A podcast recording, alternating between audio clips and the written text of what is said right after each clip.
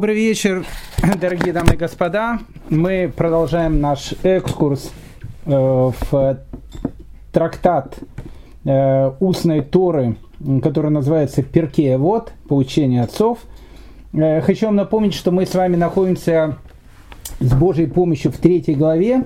И сегодня нам предстоит познакомиться с 15 Мишной третьей главы. Ну и если время позволит, и Всевышний даст нам эту возможность. 16 Мишной, э, сразу же хочу э, такую затравку сказать. 16 Мишна, я думаю, самая загадочная Мишна, трактат Перкеевод, потому что как будто слова там все понятные, но трактовок этих слов столько, что, ну, в общем, не будем э, рассказывать э, содержание фильма э, перед началом фильма, потому что будет неинтересно смотреть. Э, а мы начинаем с вами с 15-й Мишны, которую э, нас, нам, нас будет учить Раби Илиазар Амадаи, Раби Илиазар из города Мадиина. Э, хочу вам напомнить, что прошлая 14-я Мишна, э, в которой мы учили поучение Раби Доса бен Аркинаса, который говорил нам о том, что э, тот, кто пьет по утрам шампанское и, в общем, э, занимается непонятно чем и так дальше, лишает себе жизни в этом мире. Мы говорили, как можно прожить жизнь так, чтобы его, как бы, с одной стороны, прожить, а с другой стороны, даже непонятно, жил человек или не жил человек, или вообще чем он занимался в этой жизни. Так вот, э, это была 14 Мишна. 15 Мишна Э, говорит уже более о глобальных вещах. Она говорит, что нужно сделать человеку, чтобы лишить себя доли в будущем мире. Ну, как бы доля в будущем мире – это все, что есть у человека. Потому что человек был создан э, ради жизни не в, в том мире, в котором мы находимся. Каждый хочет в этом мире находиться чем подольше, это понятно. Но жизнь человека в этом мире, она является подготовкой – к естественной среде обитания человека. Естественная среда обитания человека – это будущий мир, который называется Аламаба. Так вот, э, если человек лишается Аламаба, он лишается всего. Так вот, как раз 15-я Мишна, она говорит и учит нас о том, как можно самым таким простым способом лишиться всего, то есть лишиться будущего мира – Э, автор этой Мишны Раби Лезар Амадаи, как я сказал, ну и перед началом Мишны давайте мы немного познакомимся с этим э, необычным человеком. Раб Илиазар Амадаи, то есть Раби Илиазар из города Мадиина, э, был человеком, который жил в конце первого, в начале второго века новой эры. Он был другом и соучеником Раби Акивы, и он был участником, э, если так можно сказать, последней еврейской войны против Рима, так называемой второй э, второго восстания против Рима, которое вошло в историю под названием восстание Баркоба. Э, это восстание было три года, с 132 по 135 год новой эры. И лидером этой, этого восстания был человек, которого звали как раз Баркоба.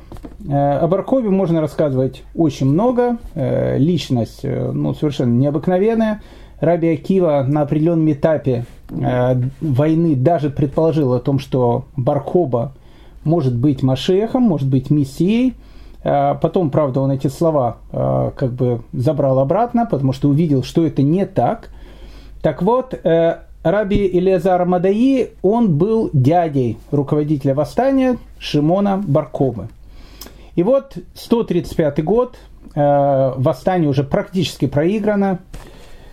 Э, земля Израиля после Второй войны, точнее та ее часть, которая называется Иудея, практически полностью уничтожена. Э, ничего там живого практически не осталось. Римляне уничтожали все.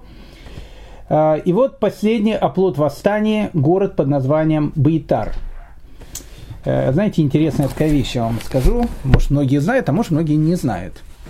Знаете, самая интересная э, такая вот местность, которая, если посмотреть на современную карту, которая наиболее соотносится с древними картами, это земля Израиля. Знаете, существует такой анекдот старый, э, когда э, воскресили, не воскресили, ну, в общем, сделали такую операцию какую-то, не знаю, в общем, оживили фараона Тутанхамона, или Рамзеса II, ну, как, кого хотите. Э, в общем, оживили его во Франции где-то. Знаете, Рамзес II его в свое время из Каира перевезли во Францию, и там его, в общем, как бы вторично мумифицировали, чтобы он э, более хорошо сохранялся. Ну, в общем, как бы его мумифицировали, сделали так, что он ожил.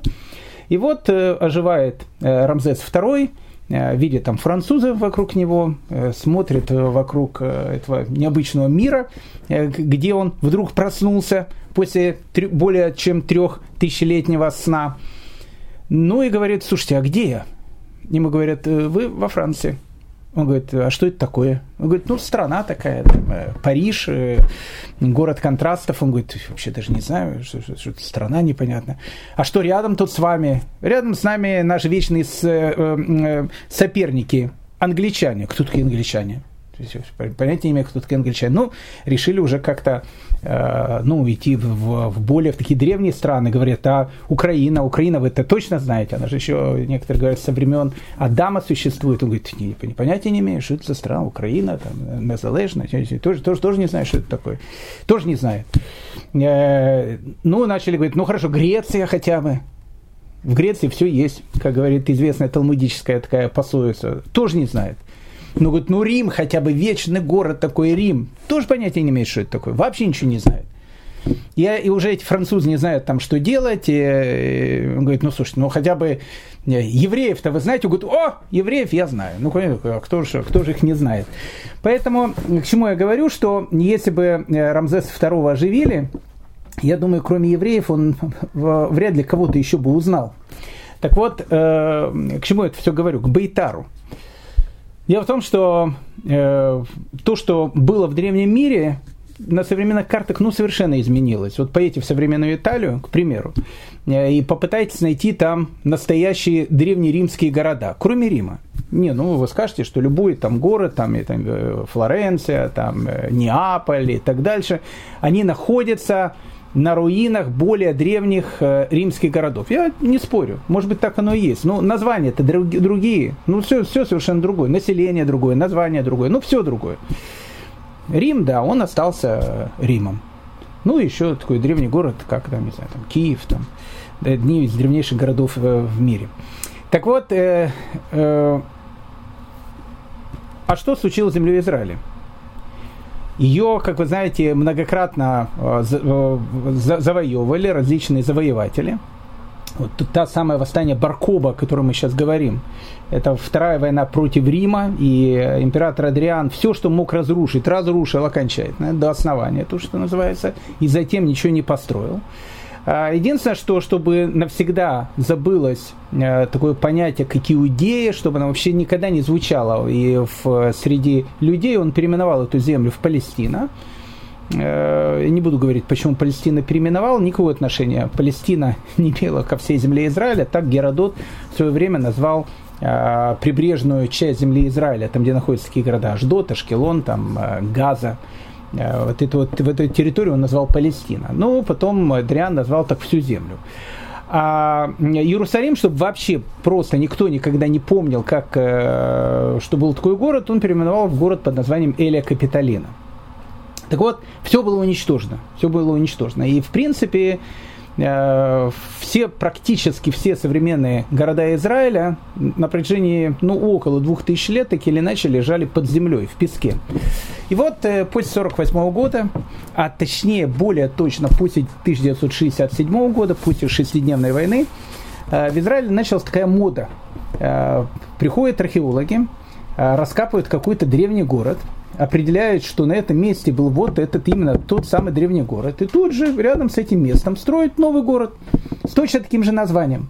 Поэтому получилось, что э, карта современного Израиля, она ну, самая аутентичная карта в мире, которая соответствует тому, что было, ну, не знаю, 3000 лет тому назад. Потому что такие города, как, не знаю, там Бейт-Шемеш, тот же самый Аждот, Ашкелон и так дальше, там были какие-то маленькие деревушки, там городов никаких не было. все эти древнейшие города, их всех поднимали из-под земли, и сейчас они, пожалуйста, на современной карте Израиля. Поэтому если бы, я думаю, э, фараон Рамзес II ожил бы и приехал бы в Израиль, он бы точно больше, ну, большую часть городов так точно знал бы. И народ, который там живет, тоже знал бы. Но это все как бы была присказка. Теперь начинаем сказку. Так вот, к 135 году, э, когда восстание, оно уже было практически э, проиграно, все евреи э, собрались в такой крепости, которая называлась Баитар. Я живу в городе Баитар.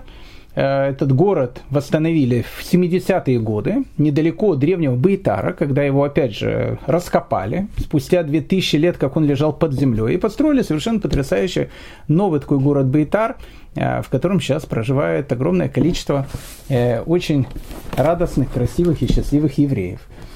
Так вот, Баитар 135 года римляне никак не могли взять и ничего не получалось. Э, и блокада уже была, и одна осада, и вторая осада, и третья осада. Защитники Байтара, они, то, что называется, держались до последнего. И как раз вот в этом Байтаре находился Ребе, э, Раби Илиезар Амадаи, Раби Илиезар из э, Мадиина, дядя предводителя восстания Баркоба. И написано, что каждое утро он обращался к Всевышнему со словами «Владыка мира, не верши сегодня суда. И вот когда он просил э, каждое утро не верши сегодня суда, Всевышний суд не вершил, и город Бейтар, он продолжал обороняться. И вот римляне не знали, что сделать, э, пока к ним не подошел один э, человек, который был по национальности самаритянин, я не буду говорить сейчас, кто это такие, самаритяне, Кутим их так называли – сейчас они живут в современном Израиле, живут в городе Халоне и живут э, недалеко от, от э, города, от горы Горизим, недалеко от города Шхема. Там они до сих пор проживают, эти самые самаритяне. Так вот, этот самаритянин, он сказал римскому военачальнику, что если вы хотите, я могу сделать так, что Бейтар пойдет. Ну, он скажет, что, ну, если так сделаешь, то, в общем, получишь от нас э, большой, в общем, как бы приз и большое человеческое спасибо. И вот э, этот самаритянин, он э, знал этот город, знал о том, что есть какие-то потай, потайные ходы, через которые вылазили там защитники, о которых никто не знал. Через такой один из таких труб он пробрался в Бейтар и э, решил подойти к Раби Лизару Мадаи, который сидел и изучал Тору. И он к нему подошел и на ухо что-то начал говорить. Раби Лизар Рамадеи даже не заметил, что к нему кто-то подошел, потому что этот человек настолько с огромной концентрацией учился, что когда он учился, он не замечал все, что происходит э, в мире. Э, и вот он сказал каких-то там пару слов, и это заметили.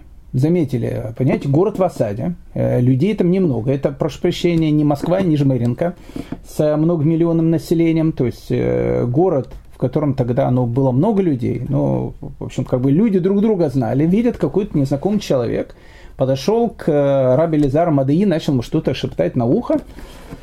У всех э, состояние очень такое нервное было, и его схватили, и спросили, привели его к Раби Шимон Баркобе, и тут у него спросил, кто он такой, он что он самаритянин, пробрался в город и так дальше, лазутчик, враг. Э, в общем, а что ты беседовал с Раби Лизаром Мадаи? Он говорит, мы, мы с ним беседовали о плане, как лучше всего сдать город. И Бархоба, он настолько возмутился о том, что его дядя, один из величайших мудрецов Израиля, который еще остался жив к этому периоду времени, решил предать город. И он очень возмущенный вызвал своего престарелого дядю, Раби Лезара Мадаи, и спросил ему, скажи, пожалуйста, что тебе говорил этот человек? Раби Лезар Мадеи вообще даже не слышал, что ему кто-то что-то говорил, потому что он э, в этот момент, как я говорил, как я сказал, он учился. И он говорит, не, не знаю, со мной никто не разговаривал. Как никто не разговаривал? Вот этот человек раз с тобой не разговаривал, он говорит, нет, я даже этого человека не видел. И Баркова настолько был возмущен, этим, потому что все видели, что этот э, самаритянин с ним шептался о чем-то, говорил ему что-то, и он настолько был как бы в, разъярен, что он толкнул своего дядю, дядя был пожилым человеком, он упал, ударился и умер. Бейтар пал через несколько дней. Почему? Потому что Рав, Раби Лезар Амадаи был человеком, благодаря которому Бейтар держался. Так вот, со смертью э, этого великого человека э, закончилась эта кровавая война, второе восстание против Рима, еще раз, которое вошло э, в историю под названием восстание Баркобы. Итак, 15 Мишна как раз и дает слово Раби Илиазару Амадаи, который приходит к нам с очень важным уроком. Послушайте, это урок не просто важный, это урок вообще самый важный в мире, ну просто самый важный в мире. Э, самый важный вопрос это никогда закончится коронавирус. Он, он рано или поздно закончится. Самый важный вопрос, который есть. Как сделать так, чтобы у человека была вечная жизнь? А где у него возможна вечная жизнь? Только в будущем мире. Так как сделать так, чтобы потерять все? Ну тут действительно потерять все. Потерять будущий мир. И вот Раби Леазара Мадаи и дает нам Э, этот секрет, раскрывает этот секрет. Сначала причем Мишну, потом постараемся ее разобрать. Сказал Раби Лизара Мадаи, оскверняющий жертвы, пренебрегающий праздниками, прилюдно позорящих другого, расторгающие завет нашего праотца Авраама и толкующие Тору не так, как следует по правилам – даже если изучал Тору и выполнял заповеди, нет у него доли в будущем мире. Ух ты! Это сильно. Ну, что тут написано? То есть, нет, вы сейчас скажете, секундочку, Равгель, что-то непонятно, какие-то скверняющие жертвы, пренебрегающие праздниками, о чем-то. Э, секундочку, секундочку, это мы сейчас разберем все. Идею поняли, что тут написано? Посмотрите, написано в конце Самое главное то, что написано в конце. Помните, Штирлиц говорил, самое важное правило в жизни. То, что в середине разговора не, за, не, не запоминается. Вспоминается только что, то, что было в начале в конце разговора. Поэтому э, конец разговора больше всего запоминается. Что написано у нас в конце, э, что написано у нас в конце разговора. А в конце разговора написано так. Даже если изучал Тору и выполнял заповеди, нет у него удела в будущем мире. Представляете, что это такое? Вот, вот представь. Есть 85-летний дедушка. 85-летний дедушка. Полный такой праведник, э, у которого там, ну, в общем, полный праведник. И вот этот э, самый 85-летний дедушка, который полный праведник, всю жизнь изучал Тору, всю жизнь делал какие-то добрые дела, все, э, все, что, все, что только можно, он э, хорошее делал в этом мире. И вдруг, когда ему было 85 лет, пришел какой-то человек, это было много других людей, пришел какой-то человек, начал что-то говорить, он его начал позорить. Прилюдно. Потерял долю в будущем мире. Как-то Ну как, он же всего 85 лет. Посмотрите, даже если изучал Тору и выполнял заповеди, ну, то есть, как он изучал Тору, выполнял заповеди, делал все, и сейчас 85 лет не сдержался и кого-то, прошу прощения, э, в общем, как-то не очень красиво сказал, куда ему идти, все потерял. Как такое может быть? Из всех заповедей, из всех вещей, которых тут написано, только, одна, и, только один закон истории, Дарайта. Все остальное это законы наших мудрецов. Из-за этого теряется удел в будущем мире. Если, тут было бы написано, если ты там, не знаю, скушал килограмм свинины, там, не знаю, там, съел там э, э, колбасой, в которой там кровь какая-то была, ну или еще там что-то сделал, убил кого-то. Ну да, и убил кого-то. Но теряешь удел в будущем мире. Но этого-то не написано. Написано вот эти вещи. Написано, даже если ты всю жизнь был таким супер-пупер Э, образцово-показательным э, строителем э, религиозного образа жизни в Израиле и, и нарушил какую-то из этих вещей, потерял все. Послушайте внимательно, что тут написано, господа. Это важный урок. Ну, как мы живем, живем, а интересно, а самое главное, ну, как-то, знаете, пролетает мимо. А, а это важное. Это важное. Давайте разбираться, что сказал Раби Илиазар Амадеи по пунктам. Оскверняющие жертвы. Ну что такое оскверняющие жертвы? Оскверняющие жертвы, скажем так, без должного уважения относящихся к святыне. Ну, я не буду всю эту вещь сейчас вам как бы пересказывать, ну, как бы, чтобы более-менее было понятно, э, я скажу. Был такой человек, его звали Сахар из Квар Баркая, был такой товарищ, о нем говорили, что когда он заходил в, в храм, то храм прямо кричал, уходи отсюда, из Квар Баркая, который почитает себя, а жертву Бога оскверняет. Ну, может быть, никто не слышал этот звук. Может быть, это так фигурально написано. Но написано, что когда этот Коин входил в храм, то как бы в духовных мирах все кричали, уходи отсюда вон. Почему? Потому что себя уважаешь, а храмовые жертвы не уважаешь. Что делает товарищ? Этот товарищ был очень таким, то, что называется, изнежным. Ну, душ изнежным, ну, таким вот э, денди, лондонский такой, одет. И, наконец, увидел свет, в смысле, начал служить в Иерусалимском храме. Так вот, когда э, служишь в Иерусалимском храме, э, и ты коин, и ты священник, э, одна из основных работ священников заключается в том, что приносить жертвы. Для того, чтобы принести в жертву барашка. Этого барашка, как минимум, надо зарезать. А чтобы его зарезать, нужно взять там нож, ну, в общем, его надо зарезать. Так написано из Сахары из Квар-Баркая, для того, чтобы он не хотел свои руки пачкать Э, чтобы в руками со швейцарскими часами э, не дотрагиваться до какого-то там мяса, он сделал себе некое подобие перчаток. Написано, что он надевал на, на, на руки, накручивал себе какие-то шелковые э, тряпки на одну руку, на вторую делал такие перчатки, и вот так э, перчатками э, брал э, эту жертву.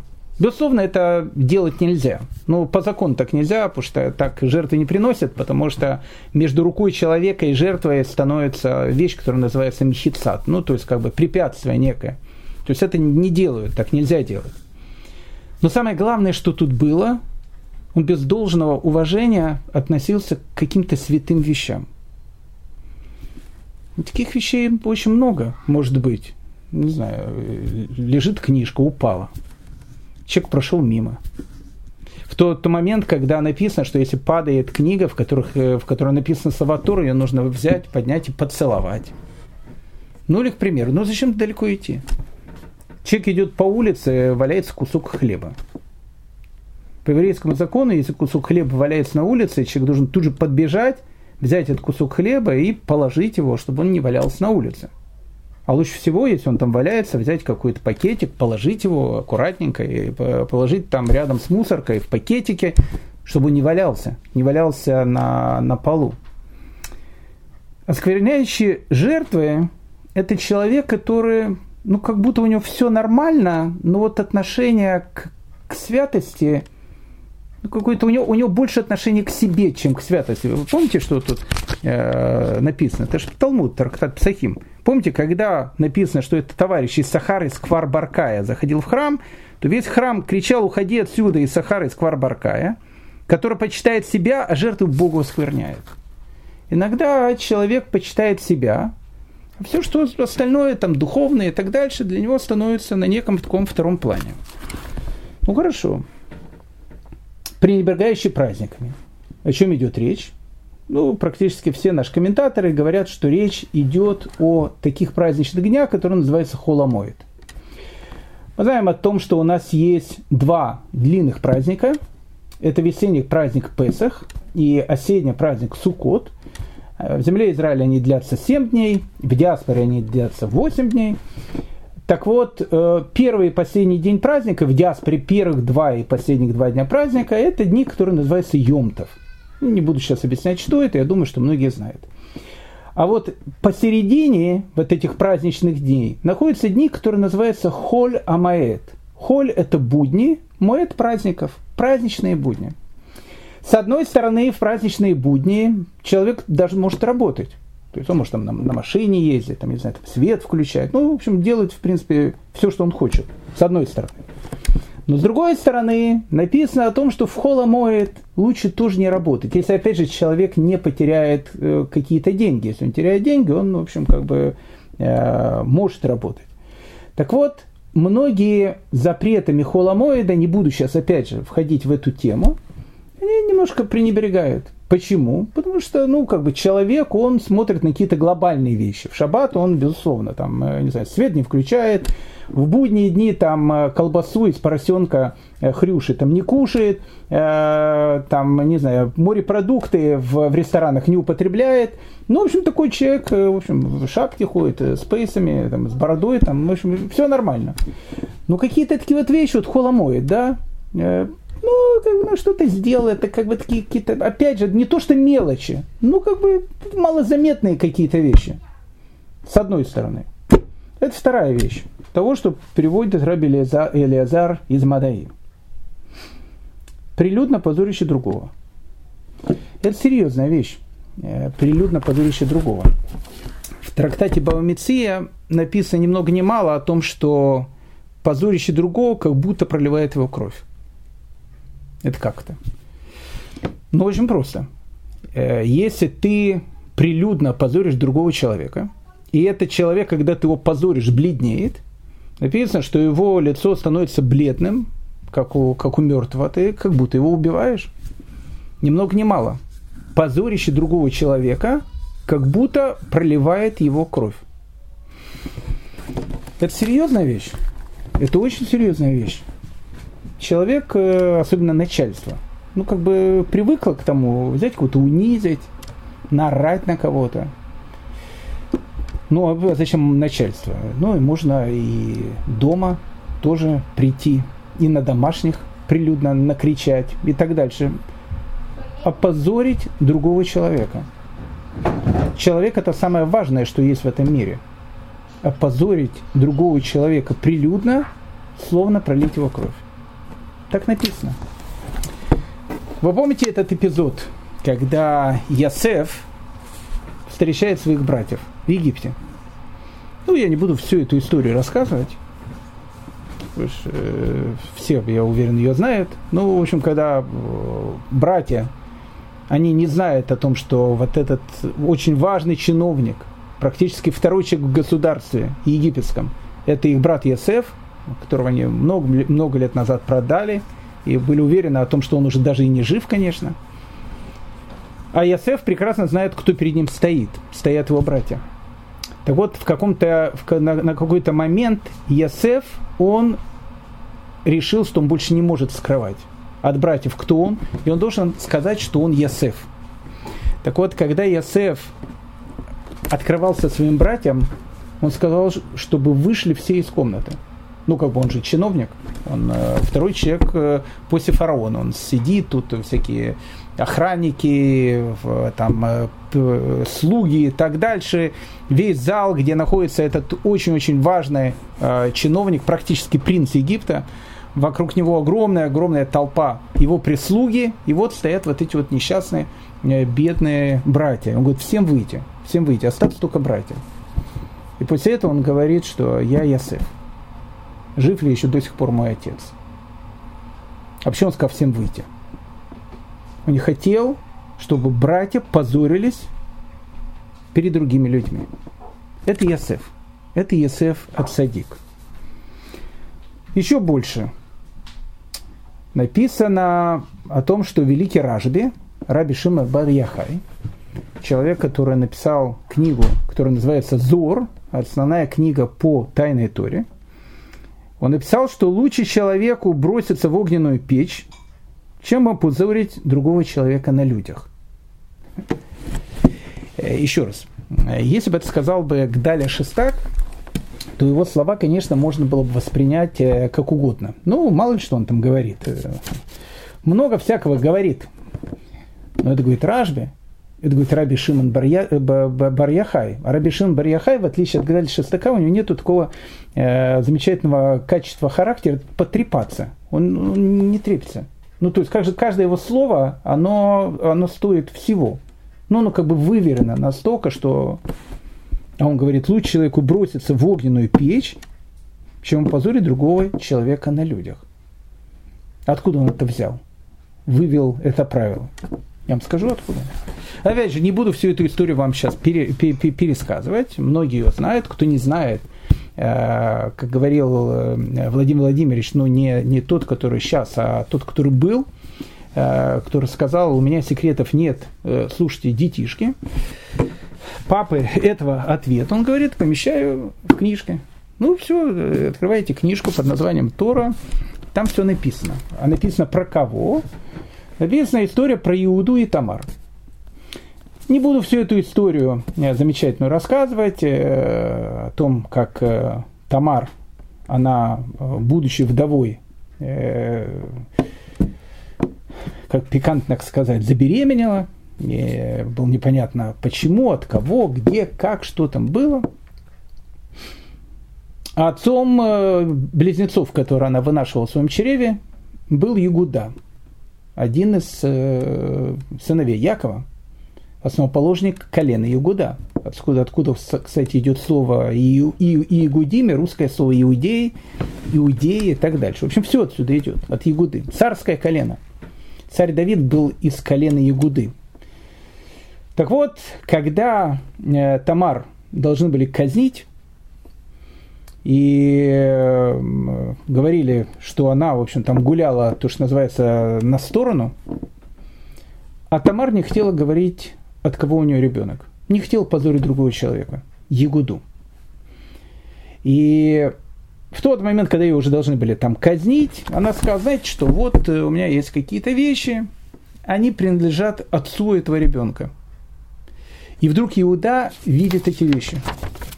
И он понимает, э, что отцом этого ребенка является он. Опять же, не буду всю эту историю рассказывать. Люди, которые там не знают, она звучит очень, конечно, заманчиво. Поверьте мне, одна из самых э, замечательных историй, которые, которые есть. Там, там все замечательно в этой истории. Только главное ее понять.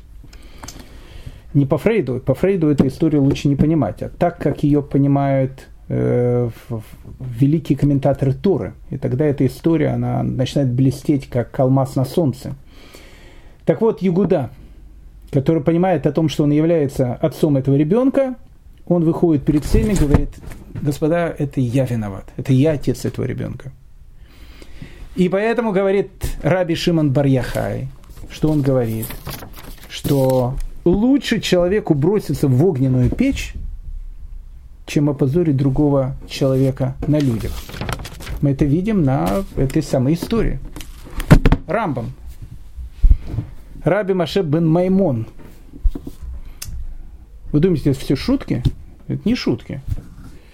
Раб Маше бен, бен Маймон говорит следующую вещь.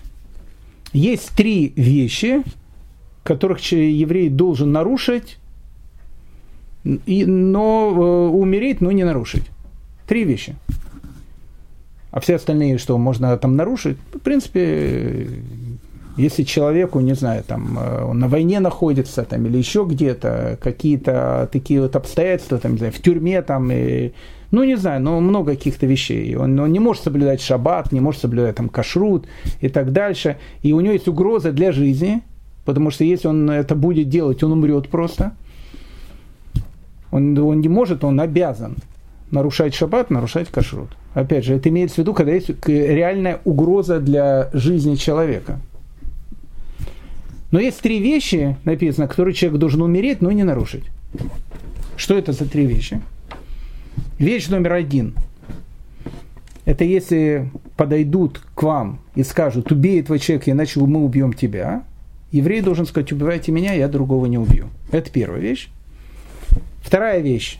Если человеку скажут заниматься развратом, не буду сейчас входить в эти темы, или мы тебя убьем, он сказал, убивайте, я не буду это делать.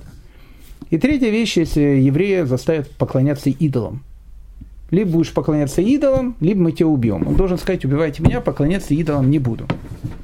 Три вещи, ради которых человек должен умереть, но не нарушить. Спрашивает вопрос Рамбом. А позорить другого человека публично? А вот если ну, ты будешь стоишь, и тебе говорят, э, либо опозоришь другого человека публично, либо мы тебя убьем. Извините, тут написано, там шаббат можно нарушить, э, чтобы остаться в живых. Только есть три вещи, ради которых человек должен э, умереть, но не нарушить. Рамбам говорит, на секундочку, написано, тот, кто оскорбляет другого человека публично, это подобно убийству. Опять же, не буду входить в эту, эту тематику, но Рамбам задает этот вопрос. То есть для Рамбама опозорить другого человека публично настолько э, реально, ощутимо, осязаемо связано с убийством, что он, ну, как бы, да, задает этот вопрос. А тут у нас там взяли там на ребенка наорали при других детях. Жену оскорбили. Прошу прощения в присутствии тоже детей. Серьезные вещи, за которые можно и будущего мира лишиться. Раб Пинхас бен Яир. Про него рассказывают много разных э, историй. Одна история совершенно такая замечательная. Э, она есть в двух вариантах, расскажу в одном из вариантов. Раби Пинхас бен Яир пошел исполнять очень важную заповедь. Выкуп первенцев, э, выкуп пленных.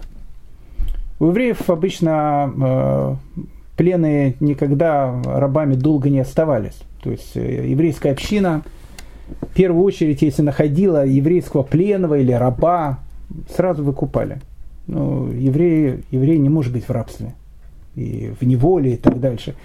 Поэтому выкуп пленных – одна из самых важных заповедей. И вот Рапинхас бен Иир идет выполнять эту важную заповедь. Идет он, и вдруг он, он с, торопится, а впереди него река. Подходит Рапинхас бен значит, к реке, и говорит, так, река, давай быстренько, значит, там в разные стороны, потому что я опаздываю, я, значит, бегу исполнять заповедь, выкуп первенца. Река говорит, not, ну, она по-английски говорила, говорит, нет, нихт, на немецком говорила, немецкоязычная река была. Нихт, говорит, не, не раздвинусь. Ну, говорит, слушай, я иду, говорит, заповедь выполнять. Давай быстренько это, вот у меня нет времени с тобой, значит, дискутировать. Ну, река начала там философствовать со словами о том, что я как раз тоже выполняю, прошу прощения, волю Творца. Творец сказал мне течь, я и теку, прошу прощения. В том направлении, которое мне сказал Всевышний. Ну, как бы, я выполняю его заповедь. То есть, это, река говорит, я-то заповедь его точно выполню. А выполнишь ты эту заповедь или не выполнишь, тут как бы э, лотерея. Поэтому не буду. Он сказал, смотри, говорит, река, ты меня, говорит, сейчас рассердила, все, давай, значит, в сторону, иначе я сейчас скажу, и ты высохнешь. Ну, река испугалась и, в общем, разошлась. Разошлась. И Пинхас Бен значит, проходит, и вдруг там сзади него э, идет там товарищ, кричит, эй, эй, эй, ой, ой, ой, ой, не делай, чтобы река, э, я тоже хочу там пройти по одной из версий, это вообще был не еврей, араб написано. На осике ехал, говорит, о, да, стой, подожди немножко, сейчас пройду, да, да, еще, секунду еще, пускай река будет открыта. Рапинхас Бен говорит реке, так, секундочку, дай, говорит, человеку тоже пройти. Ну и тот прошел, и река сомкнулась.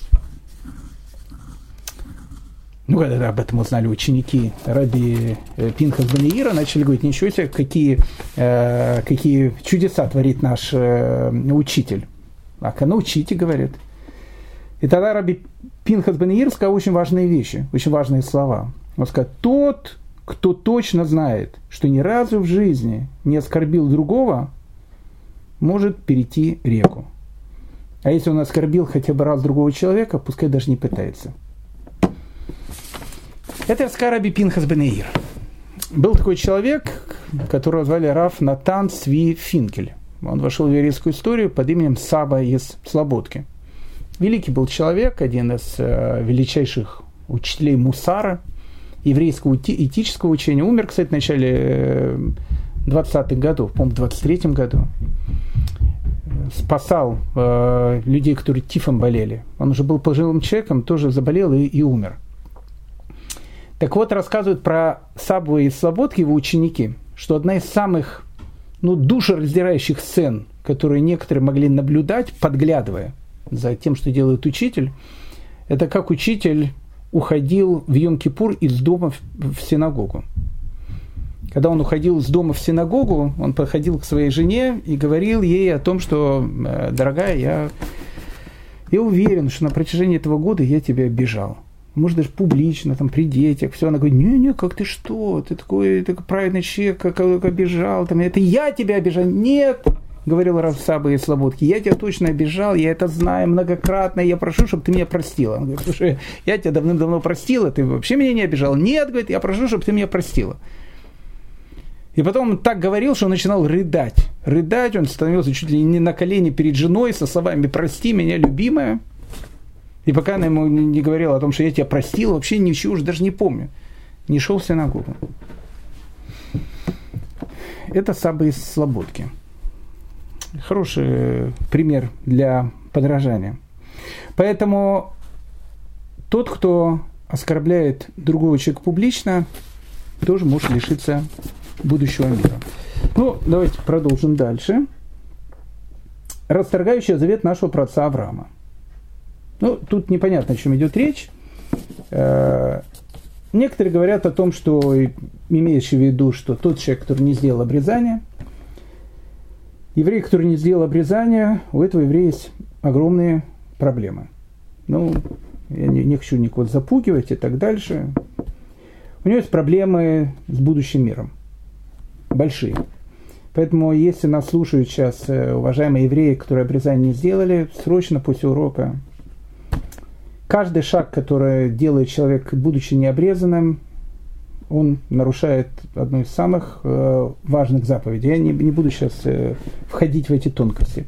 Некоторые считают, что расторгающий завет нашего праца Авраама это та операция, которую э, выполняли евреи, их, их Флави эту операцию пишет, о том, что была такая операция, когда евреи пытались скрыть обрезание. Делали специальную операцию, чтобы скрыть обрезание. Потому что, как вы знаете, на языческие стадионы все там ходили голыми и так дальше. Многие стеснялись выглядеть евреями, хотели выглядеть полными греками, римлянами. Ну или, как говорит Рав Давид Анагит, Мидраш Давид, это тот, кто, прошу прощения, гулял э, по сторонам. То есть э, еврей, жена, там, не дай бог, не дай бог, я какие-то вещи. Это тоже расторгающий завет нашего праотца Авраама и толкующий Тору не так, как следует по правилам, а что значит толкующий Тору не так, как следует по, по правилам? Это тот, кто утверждает, что Тора не дана Богом. Ну, просто вот он говорит, Тора очень хорошая такая книжка. Знаете, в Израиле вот так в школах преподают. Э, Ее преподают как э, мифы народов мира. Ну, как бы это еврейский народ, э, эпос такой. Есть там Илиада, есть там Одиссея, Э, это, ну, это как греческий народный э, такой эпос. А у нас, э, у нас есть, да, в, в, в русском народе это былины, там Илья Муромец, Соловей Разбойник. У нас тоже есть такие былины, эпос, Тора. Там все, все как, как ну, в былинах. Там, вы же не будете там по лесам под, под Киевом бегать со совами, боюсь ходить без охраны. Тут Соловей Разбойник, говорят, у вас бегает. Что, как, э, в это все верит? Ну, как бы эпос. Э, эпос, что не, не особенно веришь. Осторожней с этим. Тут написано очень-очень осторожно с этим. Тот, кто утверждает, что Тора не дана э, Богом. Или тот, кто смеется над Торой. Тоже есть такие товарищи. Недавно видел книжку, один израильтянин написал, он нашел, э, как ему показалось, самые смешные места в Талмуде. Ну, человек не понимает, о чем он пишет, ну, то есть вообще просто не понимает, э, что имел в виду Талмуд и так дальше, но высмеивает так, ну, просто, просто обхахатывается. Посмотрите, посмотрите, какой, до какой глупости доходили наши дурацкие предки. Это играть с огнем. Не, не, это играть с огнем менее опасно. Если играешь с огнем, э, обожжешься, ну, там, наложишь э, компресс, и все пройдет. А тут, тут серьезно написано, даже если этот человек изучал Туру и выполнял заповеди, то есть каждый, кто это делает, даже если он изучал Туру и выполнял заповеди всю жизнь, нет у него доли будущего. О чем тут написано, друзья мои? А написано тут следующая вещь. Написано, что Дер Херец, этическое отношение человеку к миру, оно предшествует той. Потому что если, знаете, Тора, сказал Вильнинский Гаон, она похожа на дождь. Может, когда приводили этот пример. Еще, еще и приведем. Она похожа на дождь. А когда, знаете, дождь падает на землю, если на земле находятся потрясающие розы, эти розы расцветают. А если на земле растет какой-то бурьян, прошу прощения, или какие-то вещи, которые, в общем, не, не должны там расти, они тоже расцветают. Так вот, Тора, она как влага. И если Тору берет на себя человек, который подготовлен, у которого в душе уже есть розы, то эти розы расцветают необыкновенным цветом. А если в душе этого человека нет этих роз? Тор может ухудшить человека. Ну, не буду входить в эти, в эти вещи, но это страшно, но это правда. Так вот, этическое отношение человека, оно предшествует тому, как человек изучает Тору. Смотрите, что тут написано. Оскверняющие жертвы. Ну хорошо, во времена храма это оскверняющие жертвы. А сейчас человек, он, ну как внешне, он такой весь религиозно-религиозно, опять валяется хлеб, прошел мимо, там, да, ничего страшного. Пренегающий праздником, ну какие-то мелочи, ну как бы это же не глобальное что-то, такая мелочь, да, можно не обращать внимания. Прилюдно позорящий другого, да не надо, кто вообще на это внимание обращает? Сколько раз в неделю человек э, позорит другого человека? Даже не обращая внимания ни на секунду. А Рамбам, он спрашивает, а что, а, а если мне предложат оскорбить другого человека, я должен умереть или оскорбить? То есть для Рамбама это настолько важно, для нас нет, это, это, все ерунда. Но позорище другой человек, ничего, ничего страшного. Расторгающий завет нашего праца Авраама, это, говорит, все для религиозных, или трактующий Тору никак, как следует по правилам, а как угодно трактует. У меня, говорит, Бог в душе. Что хочу, то соблюдаю. Что хочу, то не соблюдаю. Так вот тут написана очень важная вещь. Даже если этот человек всю жизнь изучал Тору и выполнял заповеди, и выполняет эти вещи, у него нет дела в будущем. Почему? Ну почему? Почему 85-летнего дедушки, который всю жизнь изучал Тору, всю жизнь выполнял заповеди, и вот 85 лет, так, э, взял и публично начал оскорблять другого человека в синагоге, написано, у него нет удела в будущем мире. В каком случае? В том случае, когда он после этого, у него тут ничего не ёкнуло, понимаете? Если у человека после того, как он оскорбил другого, тут ничего не ёкнуло, и не сказал ему, что же я натворил? Я же оскорбил другого человека публично. А написано, что лучше умереть, чем, чем там оскорбить, оскорбление подобно убийству. Я оскорбил другого человека публично. Если он скажет, и тут ничего не ёкнуло, получается, что 85 лет. Непонятно, что он учил. Непонятно, что он учил. Если к 85 годам самая, казалось бы, простая, ну такая важная вещь осталась для него просто звуком, у него нет дела в будущем мире. Ну, э, давайте я сразу же скажу, что Тут я понимаю, что уже все сидящие, они сказали, ну все, да, понятно, все, да, goodbye, Равгдаля, что на вас там дальше слушать, удел в будущем мире у нас уже нету, поэтому теперь можно во все тяжкие, все равно жизни будущего нету. Э, сразу хочу успокоить, э, для того, чтобы лишиться будущего мира, этому тоже нужно э, удостоиться. Поэтому, безусловно, это все, что написано, это очень-очень важно, очень важно. Но в первую очередь, конечно, это относится к людям, которые находятся на очень высоком, изначально большом уровне знаний и так дальше. Вот если они так относятся, у них есть большая опасность. А если мы так относимся, у нас есть меньшая опасность. Так тебе может, значит, так относиться? Не надо. Потому что, знаете, когда садишься в самолет и говорят, не включайте электропереборы, Потому что, а вдруг э, самолет грохнется, и говорят, ну это же один из миллиона случаев. Один из миллиона. Ну один же из миллиона. Ты хочешь оказаться в этом первом случае? Не хочу. Выключи электронный прибор. Это, друзья мои, 15 Мишна. 16 Мишна. 16 Мишна. Для затравки. Мы ее изучать не будем сейчас, потому что у нас уже нет времени. Но для затравки мы ее начнем э, рассматривать. Самая загадочная Мишна. Ну просто. Ну самая загадочная Мишна. Вообще ничего не понятно, что тут написано.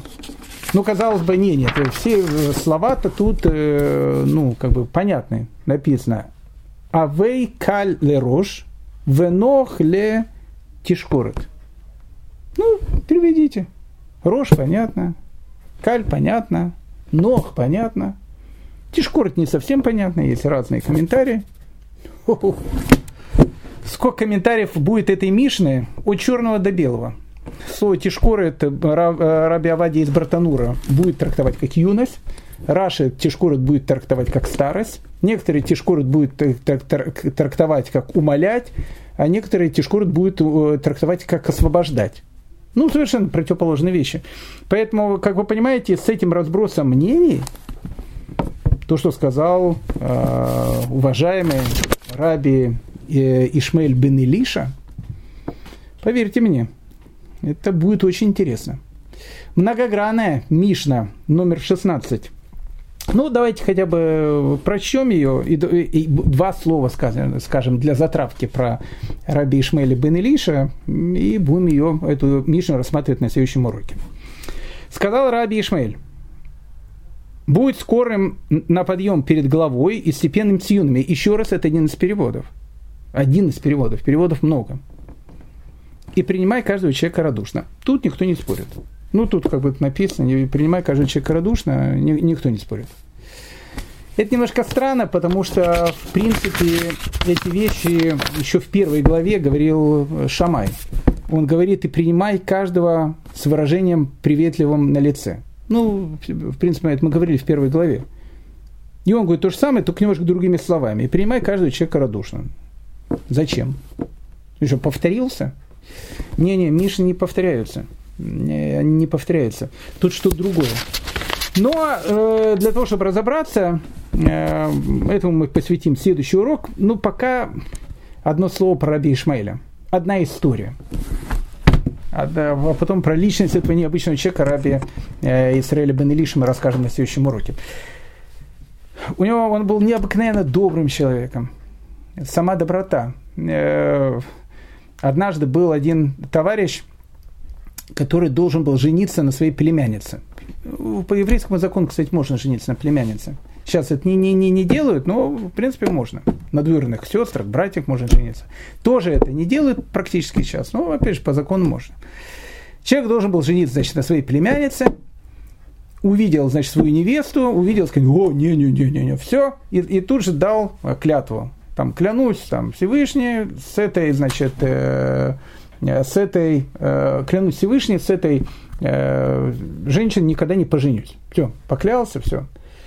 Ну, там расстроилась эта девушка, и раби э, Ишмаэль бен Илиша привел их всех в дом и говорит э, своей жене, слушай, надо ее как-то, ну, накрасить, чтобы она, ну, так, выглядела хорошо.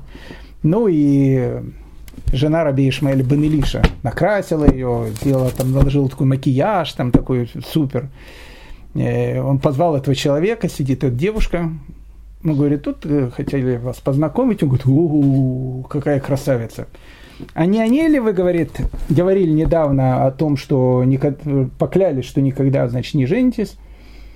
Он сказал, а не, не, не о ней, не, та была не, это, это красавица, все.